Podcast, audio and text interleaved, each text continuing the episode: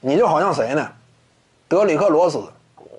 之前呢，活塞队也放话，啊，我们不要买断德里克罗斯，未来呀，他是这支球队重要的拼图。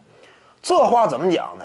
说出来之后，很多球迷呢还感觉，看来罗斯啊，真是迎来那生涯另一春了。而且呢，对于活塞队管理层啊，颇为赞赏。这支球队有情有义，这怎么说呢？听话听音儿。而且呢，你得看他这种表态是在什么时间点上。交易截止日之前，你怎么没说的这么豪迈呢？你怎么没说的啊这么温暖呢？对不对？交易截止日之前，说白了，当时也是流言满天飞嘛。关于德里克罗斯呀，各个球队也商讨过一些交易。那会儿你怎么没放话呢？说罗斯是非卖品呢？这玩意儿叫啥？截止日已过。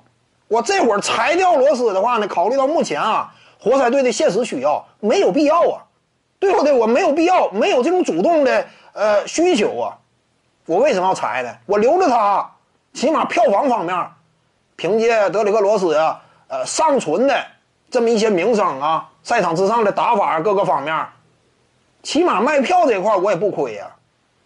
为什么非得裁呢？都到了这会儿了，说白了，这会儿说点漂亮话呀，也就一听一乐，你不能真当真，对不对？这个时间点他不裁，那是。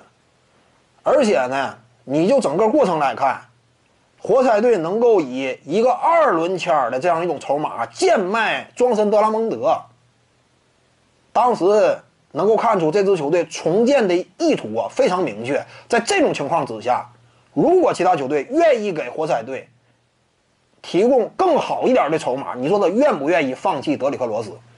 我估计是肯定愿意的。他是重建期球队嘛，但为什么？罗斯最终留队了呢。说白了，其他那些真正对罗斯有需求的球队，权衡利弊之后，不愿意送出太多筹码嘛。也就是说啥呢？就目前罗斯的整体市场行情，行情就事实结果来看，没有那么高，这是现实，对不对？各位观众要是有兴趣呢，可以搜索徐静宇微信公众号，咱们一块聊体育。中南体育独到见解就是语说体育，欢迎各位光临指导。